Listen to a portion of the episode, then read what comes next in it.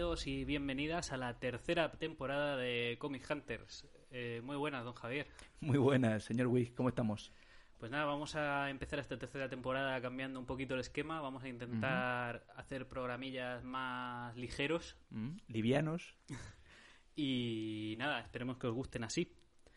Eh, vamos a cambiar el, el sistema en que queremos que sean programas cortos, pero al final las secciones que traemos son las de siempre. Vamos a comentar las lecturas que más nos han gustado del mes. En este caso, vamos a intentar traer solo una cada uno. Sí. Y para hoy tenemos por mi parte Ether. Y por la mía, Bella Muerte. Y bueno, pues traeremos algunas novedades. En caso de que las haya, que nos haya cosas que nos llamen la atención, no será una sección obligatoria. eh, Efectivamente. que exista Tenemos cada, programa. Pero, flexibilidad eh, en nuestro guion. pero si hay algo que nos llama la atención, pues lo comentaremos. Sí. Y lo que sí que no puede fallar es la sección de portadacas, que traeremos siempre- eh, siempre. la portada que más nos haya gustado cada mes del preview. Always. Y si hay algo que sea también bochornoso, pues también se traerá probablemente. No, incluyendo también en previews, como siempre, es alguna serie que inicia, alguna movida. Sobre todo ahora que estamos viendo que determinadas series que salen, eh, el precio, pues en España a veces es un poco loco. Entonces, pues oye, pues no está mal tampoco añadir eso, ¿no? Muy bien. Así que bueno, Eh, pues si no quieres comentar nada más, eh, empezamos con, con las reseñas. o empezamos o no vamos a cumplir el horario. Así que. Bien. Eh, ¿Quieres empezar tú con Bella Muerte? Bien, me parece genial. Pues dale caña. Pues mira, yo traigo un cómic que salió en 2014, creo recordar, que es Bella Muerte, editado en España por Astiberri, maravillosamente editado como siempre, eh, en su, su línea Sillón Orejero, tapadura, una maravilla, tanto, bueno, estéticamente la, la, portada, y la calidad del papel, la manera en que está editado, Astiberri a mí siempre me encanta. 18, 18 orillos creo que vale el, el cómic este, son 160 páginas. Eh, efectivamente, 18 orillos. Y bueno, ¿qué serie es esta? ¿Qué traigo yo? ¿Y por qué lo traigo? Primero, mm, para recalcarle a mi librero que, que decidí subirme a esta serie un mes antes de que ganara los Eisner. lo que quiere decir que tengo buen olfato para este tipo de cosas. No, se lo dije el otro día, además, eh, me comentaba eh, Rubén el otro día que en qué sección, ¿no? Porque ya estuvieron nominados en 2014 tanto, bueno, digo, el cómic es de de Koenig eh, como guionista y luego tenemos a Emma Ríos, dibujante, y con el color de Jordi Belair. O sea, es un trío que no falla nunca jamás de la vida, ¿no? Entonces ya solo por eso ya merecía la pena subirse a la serie, solo por por la por el tándem, el, el equipo que tenemos ahí, ¿no? Y, y ya te digo que en 2014 estuvo, estuvieron nominadas a los Eisner, eh, tanto Kelisu de Koenig como guionista, como Emma Ríos como dibujante, en tintadora y portadista. En todas las, creo que estuvo en, las tres, en las tres categorías. Y bueno, al final este año se alzado con el premio Emma Ríos eh, por las portadas de, de la serie. Las portadas del último tercer volumen, que se llama La Rata.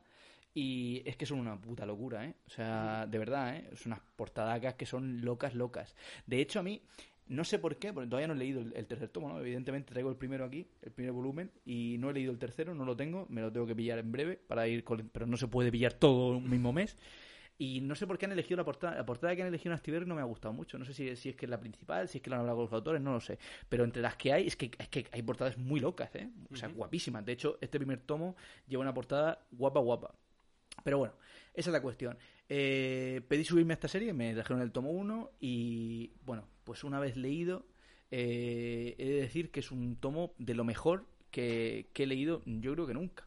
Porque es una, una cosa, pues eso, muy de mi rollo, muy de mi, de mi estilo, entonces quizás pues, por eso ha sido para mí eh, una lectura muy, muy, muy agradable. Es un cómic exigente, es un cómic que no sé. De hecho, necesito una relectura y probablemente una trilectura para pillar todos los matices. Eh, ¿De qué va este cómic? ¿Por qué, Claro, ¿por qué estamos hablando? ¿Por qué Efectivamente. están de tu rollo? ¿Por ¿Cuál qué es están de mi rollo? Primero porque el dibujo de Marrios es la locura, pero vamos a dejar el dibujo para un poquito después, ¿no? Hablemos un poco del guion de, de Kelisu de Koenig. Primero, Kelisu de Koenig nosotros la conocemos, por lo menos yo, por la etapa de Capitana Marvel, Correcto. que tú tienes en físico, te- que es un, un- un etapón con, con David López, Correcto. y también con Emma Ríos, creo, en algún número, de hecho. Así que de ahí sale un poco el rollo, ¿no? Eh, de hecho, fue su salto un poco a Marvel y a- a- al, al público en general. Y esta ha sido, mm, para mí, yo creo que, y de hecho para todas las críticas que he leído, su mejor trabajo, porque es, un trabajo muy, muy, muy, muy personal, ¿no? ¿Qué se habla aquí? ¿Qué- ¿De qué trata esto? Bueno, pues es, es un western, para empezar. es un western. El, el término, o sea, el, el, el, formato que ha elegido para contar esta historia es ese. ¿Y por qué? Pues yo creo que probablemente por, por, su, porque es americana ella, ¿no? Entonces, el, el rollo de cómo contar una historia personal, eh, yéndote un poco al pasado, porque es, muy importante, de hecho, el, el, elemento, yo creo, para toda la, atmósfera, no para la historia en sí, sino para la atmósfera, tener un elemento pasado. ¿Y qué tienen más pasado los norteamericanos, ¿no? Que, que, que la etapa del salvaje oeste, ¿no? El, el western quizás sea su género pues, más común para tratar este tipo de cosas, ¿no? Eh, que quiere tratar un poco en pasado. Eh, es un western que habla sobre... Eh, es que es complicado. es complicado. Pero bueno, a grandes rasgos. La historia es, pues, una historia de amor o algo así, ¿no? Podríamos hablar entre. Se, bueno, se genera una historia de amor entre la muerte y una mujer. El por qué no sabemos exactamente, luego te lo cuentan. Y nace una niña. Una niña, pues, que está entre el mundo de los vivos y de los muertos y que es un, le llaman un espíritu de venganza. Un espíritu de justicia o algo así, ¿no? Que está como para castigar a, lo, a la gente que, hace las cosas malamente, ¿no? Aunque en esta en este primer tomo no se desarrolla al 200% eso, o sea, tiene un papel principal, de hecho se cuenta una historia que está muy relacionada o que es básicamente esa, pero todavía tiene mucho más que dar, ¿no? Ese, ese personaje. De hecho, en el siguiente tomo y en el siguiente sigue habiendo esa, eh, ese personaje, ¿no? Eh, que se llama Ginny, eh, es la que va a, a, enlazarnos todos los, todos los tomos, ¿no? O por lo menos eso parece. Uh -huh. pues son historias independientes y yo sé que en el siguiente tomo, porque he leído la sinopsis de Actiberry uh -huh. y, y, aparece otra vez. Y, a, y, al final de este tomo, de hecho, te dicen, y Ginny volverá en el siguiente volumen vale. a contarnos más historias, ¿no? Entonces, pero las épocas cambian. Ajá. Las épocas cambian. De hecho, el segundo tomo creo que está ambientado en la Primera Guerra Mundial y el tercero en, en los primeros años de Hollywood o algo así, años 20 o algo así. Entonces, bueno, pues cambia la estética, cambia el tono, pero la historia sigue siendo una historia, pues eso, de entre la vida y la muerte, hay como un rollo muy onírico todo el tiempo, ¿sabes? Como visiones muy, muy de fantasía, eh, muy mitológicas también, tienen mucho rollo de, pues eso, guardianes de, del, del paso de los muertos, eh, la muerte como, como un ciclo eterno y un papel que tiene que ejercer ¿Puede que alguien. tenga algo que ver el rollo de la muerte del Día de los Muertos mexicano y así? Eh, algo tiene. Si, sin ser eso, sin pero, ser eso pero algo de tiene. Ese rollo, ¿no? Estéticamente sobre todo tiene mucha estética de eso pero bueno yo creo que toma mucho de, de eso de la mitología clásica de eh, esta del pues eso de la, la, la, muerte como un guardián que tiene que que la, que la vida es un ciclo y al final sin la muerte no tiene sentido no entonces uh -huh. es un poco todo eso no personificado todo Ajá. y en clave pues eso en clave de western que quizás la historia no sea tan compleja como cómo la cuentan. O sea, quiero yeah. decir, eh, es que es, es, una locura, ¿eh? Como está contada. De hecho, a mí ha habido, ha habido veces que me era tanta información que tenía que volver un poco para atrás en plan, hostia, ¿qué está pasando aquí? no exactamente uh -huh. eh, pero bueno la historia es una pasada ya te digo no, no es difícil de entender pero sí que es para pillar todos los matices mmm, hace falta una relectura ¿eh? Y, o una lectura muy muy sentada no sé yo la leí lo leí bastante pues eso fijándome bastante y la verdad que hay cosas que decía esto tiene tiene magrita uh -huh. Y ya te digo, es un pedazo de historia. Y luego el dibujo, el dibujo de Marrios, el diseño de personaje es una pasada. El diseño de personajes, todos, ¿eh? Todos los de la, los de la, los del, los del tomo. O sea, la serie esta tiene unos personajes guapísimos. Tanto Ginny como, bueno, aquí te pongo por ejemplo, yo qué sé, para que veas también un poco. Zorro, por ejemplo, es un personaje guapísimo, es un tío ciego que va. Pero es que el diseño de personaje es una locura. Y no te digo nada ya del remate de, del color de, de Jordi Belair, porque ¿qué, ¿qué, voy a decir del, del, color de Jordi Belair si era la mejor colorista probablemente de, de la época, ¿no? Uh -huh. Y bueno, te, te, toma, pues eso, en cada página es una pasada, es para recrearse, es que es, que es una cosa muy loca. Unas splash page tremendas, eh, unas dobles páginas guapísimas. Ya te digo, pues una, una, obra de arte. De hecho, en Más Ríos es que no baja el nivel en ningún momento. Quiero decir, se pasa los cinco, son cinco números USA, se pasa los cinco números con un nivelón increíble. Yo me ha dejado anonadado, de verdad. Y el diseño de personajes me ha flipado. El diseño de Ginny es una locura. El diseño de, bueno, de la muerte mismo, el de Zorro, el de todos, todos. Una locura, una locura. Así que bueno, estoy encantadísimo con la serie, de verdad. Y voy a seguir a tope. Y... ¿Y dices que va a salir el tercero? ¿Ha salido ya? Ha salido ya, ahora mismo. O sea, vale. este mes salía La Rata, que es el tercer tomo, que es por el que ha ganado. Uh -huh. O sea, que llevamos tres, Activerri a 18 pavos cada uno, 160 páginas, 5 números USA, y es serie abierta serie abierta a la que le dedican además años, porque de 2014 hasta ahora han salido tres. Ajá. Quiero decir, que va muy tranquilamente y contando una historia que es muy personal. De hecho, al final del tomo este te vienen unos extras que son como pequeñas pequeños escritos de Kelly Sue de Comics contando un poco el desarrollo, no el desarrollo del cómic en sí, que lo hemos visto muchas veces, sino el desarrollo de cómo ha llegado esta idea a fraguarse. Eh, cuenta una historia. Alemania, 1980 y tantos, que estaba ya allí y pasó no sé qué movida y luego lo ha metido en el cómic. Eh, cómo la- el primer encuentro con Emma Ríos, cómo sale. Pues es un cómic muy complicado de narrar y Emma Ríos lo narra fantásticamente bien. Además, en clave de western, con clásicas del western, o sea, con elementos clásicos, clásicos. Tiene mucho de Neil Gaiman, tiene mucho de, de Sandman también, en, en cuanto a lo onírico, en cuanto a las imágenes mitológicas, fantasmagóricas, no sé. Es, es una pasada y, y, vamos, mm, totalmente recomendable al 200%.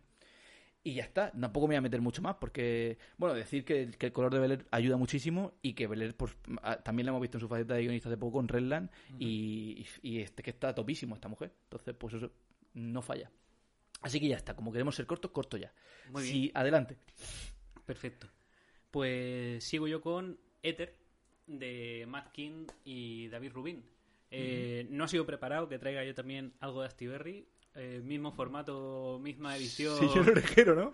y- Pero bueno, eh, nosotros realmente lo único que nos decimos es qué hora vamos a traer para no traer la misma. Efectivamente. Pero no preparamos, pues yo de tal la editorial y tú No. la otra. No. Y pues nos, pagan, nos pagan todas lo mismo. Na- nada. Una, una cantidad de cero con la posibilidad de subir un 0% al año. Efectivamente. Y pues nada, yo traigo Ether, que también es una obra que tiene tres tomos ahora mismo eh, a la venta. Ok. Y, y traigo el primero, que es el que me he leído. Eh, todo esto empezó en el confinamiento con, eh, con Rubín sacando Material. el, el héroe eh, gratuito, digital, Bueno, para todo el mundo y Parece, tal. parece que conociéramos a Rubin nosotros ahí. O sea, que decir, nosotros no. somos fan de Rubin a muerte. De siempre. Y de hecho, Ether pero- estaba ahí pero- entre, pero- entre, entre los must. Pero lo que me. Digamos, el- la gota que como el vaso, lo, lo que me empujó a, a comprármelo fue el decir: Mira, David Rubin me ha regalado eh, el- Material. El, el héroe, pues yo voy a comprar otra. Que el héroe también me lo voy a comprar. Pero, pero, pero como me la acaba, Claro, me la acababa te de apete- te leer, apetece leer otra pues cosa. digo, me voy a leer otra cosa. Y como a Matt King eh, lo amamos. eh, Sí, sí, sí, de- a- de- además- de su etapa en Valiant, Personalmente. de, de hecho, sí, pudimos darle nuestro cariño en persona. Sí, sí, sí, sí. Tenemos una grabación, de hecho, en un, programa, en el programa de Madrid, ¿no? Escuchen nuestros programas. Escucha el programa. mete cuña, mete cuña. Y, y nada, pues eso. Tenemos aquí Tandem, Mackin, David Rubin eh, con Ether. ¿Qué es Ether? ¿De qué va Ether? Ether, eh, el primer tomo se llama La muerte de la última llama dorada. Eh, Ether es un mundo de, de fantasía, es como una dimensión mágica eh, que existe eh, paralelamente a la Tierra y, o, o a, la, a la realidad que conocemos, mejor dicho. Vale. Y, y es un mundo al que Boone Díaz, eh, que es el protagonista, eh, viaja para investigar allí. Es, es un- una persona del, del mundo real y viaja a este mundo fantástico. Y, y es un investigador. Tiene una pinta así como de. como de Indiana Jones. Así como. eh, Estéticamente. Científico, eh, pero. eh, de campo, digamos. Eh, con, con mañas de campo y tal. Pero, Aventurero científico. Exacto, aventurero. Y, y el tío lleva mm, su rollo científico a, a la máxima- al máximo exponente. Eh, él cuando viaja a este mundo fantástico, eh, la gente, los seres, mejor dicho, que allí habitan, entienden su realidad como magia. Las cosas funcionan con magia y los seres son mágicos Y ya está. y, y ya está. Lo- lo hizo un mago. así, y lo hizo un mago. Así, así de sencillo. Pero Díaz, como científico que es, eh, no cree en la magia, no cree que eso exista. Y de, y de hecho, eh, no necesita. eh, quiero decir, no, hay, no cabe la posibilidad de que no tenga razón. Él, en ese mundo, eh, ha descubierto que las cosas no funcionan con magia, funcionan con ciencia. Lo que pasa es que la ciencia allí es de otra manera a cómo funciona la ciencia en el mundo real. Pero no deja de ser ciencia y todo tener una explicación racional todo. Entonces, él lo que hace allí se supone bien, eh, se supone que lleva ya mucho tiempo viajando a ese mundo y que ha resuelto casos, eh, misterios. Porque como allí la gente, pues, ah, ha ocurrido por arte de magia, lo hizo un mago. Pues él, eh, analizando científicamente las pruebas y todo eso, Ha podido solucionar eh, movidas. soluciona eh, casos irresolubles y complicadísimos. Y, y entonces pues le llaman en, en una de estas visitas que hace al mundo de Éter, que el portero, cuando, cuando él se traslada a esta realidad, el portero se llama Gloom, que es un simio enorme, y, y que le pega una patada en el culo para entrar a, al- a esta realidad. Luego descubriremos más adelante eh, que para llegar al sitio donde está Gloom y le pegue la patada en el culo para entrar en Ether, eh, hay una cosa mucho más eh, oscura, mucho más seria y turbia que, que el, que el tono habitual del cómic, ¿no? Sí, algo más hay ahí. Hay algo más ahí. Eh, pues entonces cuando, cuando llega al mundo este le dice, mira, eh, Boone, que te llama el alcalde, que tienes que resolver un misterio.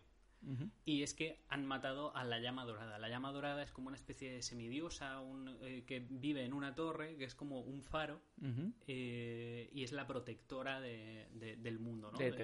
De del mundo de Éter. Y, y la han asesinado. Y entonces, pues la historia va de que tiene que Resolver un resolver el, el asesinato. Se convierte en un thriller. Y, y nada, y, y la gracia de todo esto pues es descubrir este mundo. Eh, la, la gracia, digamos, de la, de la, de la historia principal es el la resolución de, de este caso. Pero luego, aparte, tenemos por otro lado que nos van dando pequeñas píldoras de la vida de Boone en el mundo real Y la vida de Boone en este- y, y, y cómo qué le ha llevado a Ether eh, Desarrollo de personaje. y, y unas movidas que como digo el, el rollo fantasioso súper colorido y guay así friendly que- Puede- puede que- hacer que- pensar que- otra cosa. que lleva la investigación Ajá. choca con el- la crudeza del mundo real de la vida real de, de, de Boone y está muy guay en ese sentido, porque tienes las dos cosas. Tienes el mundo fantasía de colorines y, y la crudeza de un mundo real jodido. Qué guay. Y, y nada, pues estos son movidas que se le ocurren a, a McKean Muy tochas. y que eh, contó con David Rubin para, para ilustrarlas. Y no podía haberlo hecho mejor que contactar con, David Rubin, porque ya sabemos David Rubin cómo es con el color, eh, el estilo de dibujo que tiene David Rubin. eh, no voy a intentar describirlo porque Muy complicado, ¿eh? eh, ya, ya sabemos cómo es y, y precisamente para mundos de fantasía me parece eh, es que es perfecto Además hay, hay criaturas eh, eh, antropomorfas, ¿no? Animales Sí. antropomorfos. sí Eso, eso es muy de David Rubin, ¿no? El tema de, de la etería de los somalayos y todo eso. O sea, yo lo he visto hacer, hacer bastante antropomorfo. Es como el rollo ese, ¿no? Eh, un hombre cabra, una, una movida así, ¿no? Pues sí, y, el- le quedan guapísimas. el- en el mundo este de Ether, eh, los personajes son eh, en, en ocasiones eh, animales antropomorfos, y, pero la mayoría son simplemente seres extraños, que Y son monstruillos y seres de fantasía. ¿no? Diseño de personaje no- guapísimo no- y lo, lo de siempre de Rubin. Entonces, por lo que comentan en los extras, eh, Mackin le llegó a David Rubin con. Eh, creo como Mackin también dibuja un. Sí, un poquito. tal, un poco. Un poco. un poco... Bueno, tiene su rollo. Y, y le, y le presentó uno, unos bocetos de mira, los personajes principales son estos tres, tal.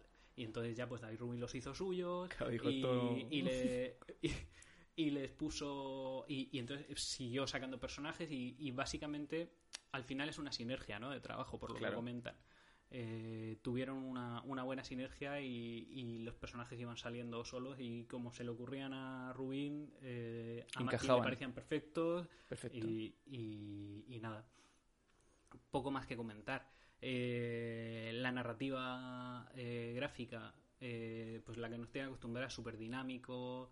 Eh, pues eso, si, si os habéis hecho con, con el de héroe, o porque es, es muy el, el rollo de- del héroe en el, en el estilo, quiero Ujú. decir. Él tiene un estilo, o sea, que Tiene un poco- pocos, definido, pero- pocos, pocos dibujantes son tan reconocibles. O sea, que, que es brutal. Quiero decir, abres cualquier cómic, sea Beowulf, sea Tetería de los, de, de Es los que- es que sea... lo que me llama más la atención es el hecho de que es eh, súper dinámico y como muy muy rápido, o sea, tú te lo puedes leer súper rápido porque Sí, la- la- te, sí, te guía, te arrastra, te a arrastra. ello, ¿no? a que vayas rápido porque aparte como es rollo persecución, eh, seguir la pista, no sé qué, y, y quieres leértelo rápido, pero tiene tal nivel de detalle también, aparte. ¿Qué te apetece? hace, hace, hace unas multitudes que dices tú, pues esto será dibujo de relleno. Mm, ¿sabes? pues no. Pues no. O sea, tiene, tiene unos detallitos, unas cosas. No cosas tiene relleno. graciosas. Eso también es verdad que como, como estamos dando series independientes hoy, eso es lo que tiene lo que tiene de bueno, tiene una serie de este tipo que son que no tienen los plazos de las otras y demás y, y se pueden recrear los, los, los artistas,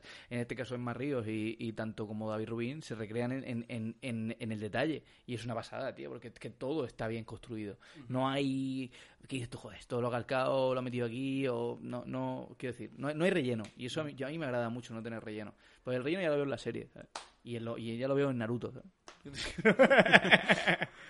Pues nada, eh, no quiero alargarme Sí, más. yo creo que ya es una serie súper divertida, súper rápida de leer. Sale el tomo A. Eh, El tomo son 16. 16, euros. el primero. Sí. Y, Los y creo recordar 18. que eran 5 números también. Y, y nada, eh, pillároslo. Pues sí. Vamos a hacer una paradita para, para beber agua que nos dé un poco de aire. Estamos en Murcia, ci- ci- 50.000 grados a la sombra. Y seguimos con el programa. Ok.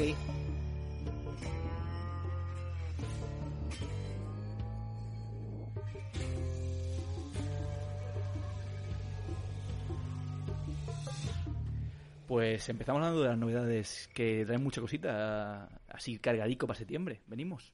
Bueno, yo traigo un par de cositas nada más que me Muy bien. han llamado la atención. La primera es eh, que empieza la etapa de James Tynion cuarto en Batman, Esa que estábamos esperando. que la estamos esperando porque, de hecho, yo pensaba que iba a empezar con Jorge Jiménez al dibujo, pero no, ha empezado ya, que de hecho ya me la he pillado, ya me he leído la primera grapilla y ¿Y me ha, gustado, tal? me ha gustado mucho. Me parece un, un comienzo muy bueno. ¿Quién dibuja? Y dibujan eh, Tony S. Daniel, y que, que es el mismo dibujante que hizo casi toda la etapa de Detective Comics de Nuevos 52, Ah, que es un dibujo que a mí me gusta mucho. He oído gente criticarle mucho, pero a mí es un dibujo que me, que me gusta mucho, me parece muy, muy buen dibujo para Batman, además. Me- sí, me parece guay. os- Oscuro. Y eh, Guillem March también. Y Es que según lo he entendido yo, eh, eh, eh, es probable que Jorge Jiménez haga números eh, en plan intercalados, una movida así. no estoy al tanto. Sé que empieza a partir del número 90 y creo que tiene algunos del tirón. No sé si luego pues siempre Sí. hay algún relleno Es que por en es, medio, es pero- mucha, es mucha exigencia de dibujo. Pero yo sé, eh, a partir del 90 estadounidense, que ahora mismo eh, en el 44 barra 99 español, Sí. equivale, me parece, al 87-88 Dios. o al 86-87 de la americana. Entonces nos, nos faltan un par de grapas, entiendo, Qué- eh, qué qué españolas para llegar a la parte de Jorge Jiménez. Pero bueno, ya te digo, de momento lo que es la, la historia se presenta bien, me gusta el pingüino, cómo está presentado. Eh, no sé de dónde viene, porque no estaba siguiendo la serie antes. No sé de dónde viene eh, Enigma desquiciadísimo, pero un- una cosa muy loca. Bueno, pero pero bueno, está eh, me, me está gustando, me, me ha gustado la- esta primera grapa. bien. Eh, ¿Qué más te quería decir de eso? James tiene cuarto probablemente de, de los guionistas más sólidos ahora mismo, ¿eh? Es muy, muy sólido. Vamos, yo estoy a tope con su con, con su, con, con su Liga de la Justicia Oscura y, eh, a tope, ¿eh? Pero bueno, ya está. Novedades, Ah, ¿algo más? Sí, eso. Eh, y lo otro, eh, la otra novedad, ah, que la etapa de Wonder Woman eh, de Renacimiento, digamos que ha, cerrado un, un ciclo y en el 759 americano entra Mariko Tamaki a guionizar. A tope. Y no viene sola Es ver- es cier- cierto, cierto, cierto. porque eh, trae a Mikel Janin Ujú. con un dibujo espectacular y Jordi Belair con un color espectacular. Eso va a ser O un, sea, va a es, ser es- un- es un, un un trío eh, ganador. brutal. Sí, sí, sí, sí. Yo me voy a subir seguro. Pasa que me llevé ta- tal decepción con la etapa de Willow Wilson que, que me, que me dejó un poco... Me tuve que volver a Ruca otra vez para leer algo decente. Pero bueno, Sí, pero eh, nada, hay que subirse, seguro, 100%. Además ya he visto los bocetos de... Claro, claro, sí, es que han salido En Twitter y tiene es que ahí- no puedes no subirte. Claro, Janine tiene ahí en Twitter cosas muy locas, ¿eh? Así que eso va a ser magra con tomate, seguro. Así que nada, pues ya está. Pues esas son tus cosillas, ¿no? Sí, yo no Pues- tenía nada más que destacar. Te cojo al hilo eh, de DC y de Wonder Woman.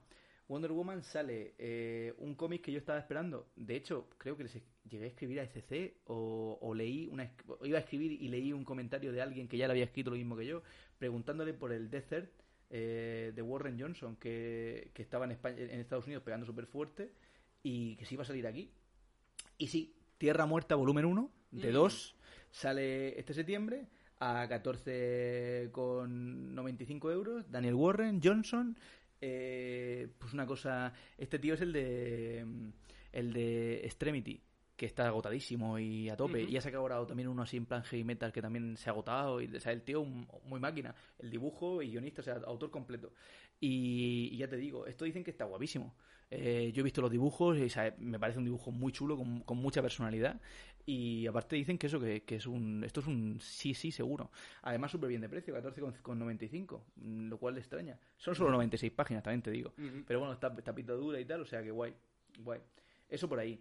¿Y qué más trae CC? Pues una serie que recomendó Banff en su momento y que me parece interesante, pero no por nada, sino porque el, el guionista es Rucka y, y siempre está bien. Salen grapas, son seis grapas. eh, la serie de Lois Lane, que es una serie especial de ella y que parece ser que ha sido muy buena. Entonces, oye, pues la, la ha traído CC. Ujú. Así que bueno, eh, dibujo de Mike Perkin, que dibujaba Green Lanterns, y bueno, pues es recomendable siempre. Lo que pasa es que yo los precios de la grapa ya 3.50 cada una, así en la básica. Entonces, Bueno, la básica no. El, a- 48 páginas. a- claro. Ah, bueno, doble. Grapa doble. Grapa doble. La, la grapa doble vale 3.50. Son 24, 48, 3.50. Sí, todavía La, CC la- se la mantiene. simple, la simple de CC la tiene a 2.25. Bueno, total, que yo es que me cuesta mucho subirme a grapa ahora, no sé, Y a igual me espero. 2.95 la de 32 páginas. Lo tengo controladísimo. Es que me voy a subir a varias grapas. Sí, es cierto. En- la, de, la de Batman para empezar. Yo estoy ahí dudo- dudoso con las grapas. Creo que me- es- me- en la estantería me van mejor los tomos, no sé. Yo estoy con la de Batman, estoy con la de Young Justice. Que no me jodas. no quiero subirme a mil mierdas, joder. Bueno, eso es CC, ¿vale? me, me voy a subir probablemente a la de Escuadrón Suicida Porque dibuja... eh, porque ioniza Tom Taylor. Ah, que está diciendo... yo- Ah, bueno, sí, verdad que han dicho que el número uno está genial y tal. Lo, lo oí por ahí. Creo que fue en Comic Free también, en, Sí. en Banff. Bueno, va. Pues eso, que te subas a Venga, todas venga, las páginas. dale, que se nos come el tiempo. Déjame tranquilo. Eh, ¿Qué más trae Panini? Pues Panini ha traído este agosto el DAI 1. ¿Qué es Oh, DAI? por que, fin. que llevamos un año entero esperándolo. Eh, bueno, pues DAI es una serie de Kieron Gillen, lo cual ya es un motivo para cogerla. Y dibuja Stephanie Hans, que ahí me flipa muchísimo esta tía. Hace unas acuarelas muy locas, que la conocimos, yo por lo menos, en la etapa esa de, de 1906 De Ángela. eh, Ángela. Y, y está guapísimo. El dibujo de esta tía es una pasada. Así que bueno, eh, 20 pavos, 19,95, 176 páginas, tapadura.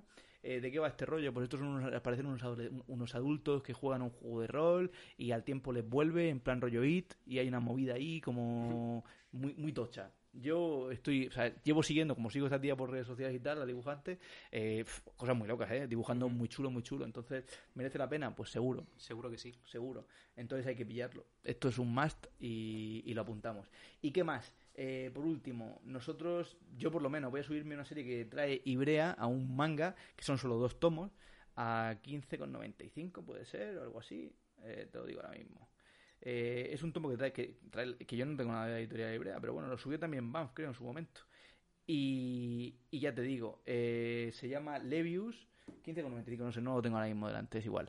Eh, son dos tomitos, será uno en septiembre y otro en octubre. ¿Y de qué va este rollo? Pues es un, un manga que habla de un rollo así steampunk.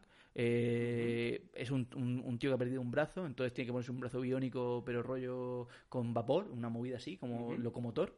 Y, y se mete en peleas, de, o sea, en combates de boxeo con rollos así. Entonces es todo una estética cyberpunk guapísima y, y a mí me ha enganchado. O sea, yo he visto, o sea, he visto el tomo y he dicho, yo lo voy a pillar seguro. Además son solo dos tomos, quiero decir, ¿Dices eso es en septiembre? Ibrea septiembre, Vale, efectivamente. haremos hueco. Pues sí, hay que hacer huevo de tontería. Y ya está, yo de novedades así especiales, ya está. Pues ya está, vamos a enlazar eh, directamente esta sección con la de portadas. Adelante. Y yo la única portada que quiero comentar este mes que me ha llamado así más la atención especialmente, aparte de la que traes tú. Es el número 4 de la serie de Willow, de la de Buffy Sí, Cazavampiros. la que, la que estamos Willow, siguiendo, que no se ha llegado de eh, ninguno. eh, claro, claro.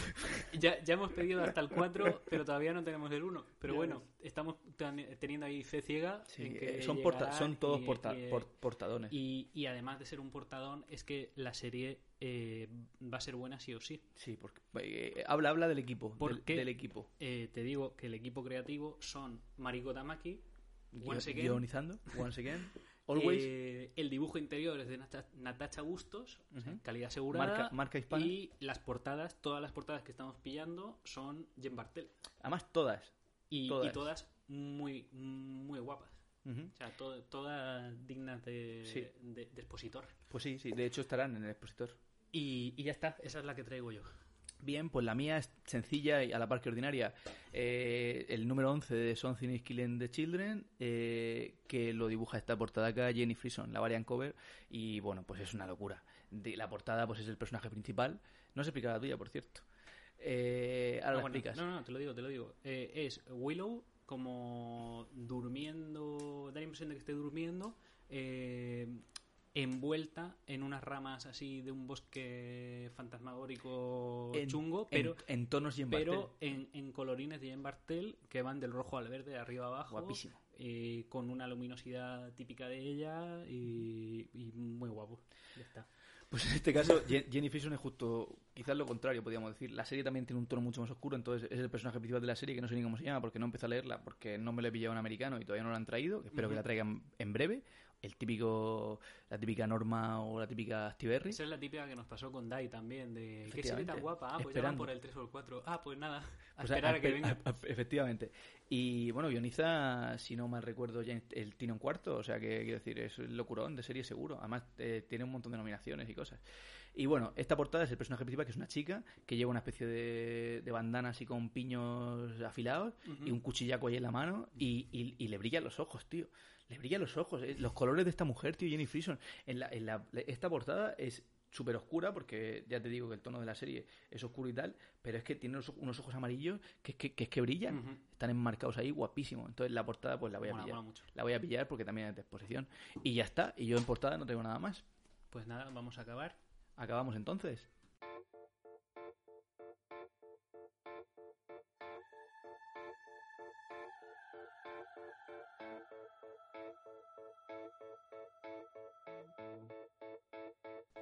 Pues nada, con esto ya finalizamos el primer programa de la tercera temporada. Eh, em- iniciamos temporada en agosto, porque bueno, nos venía bien. Y esperamos que os guste el nuevo formato. Que es nuestro programa y lo hacemos como queremos. Que efectivamente, eso es lo bueno de no cobrar. Y, y nada, esperamos que os guste. Por favor, decidlo por redes sociales, por El lo formato reducido, a ver si yo creo que, que me va a gustar. A ver, a ver, yo qué sé, yo esto te lo pones en un momentico, lo oyes y oye, tienes ahí tus dos reseñas, tu movida y algo es algo, ¿no? A ver si os gusta.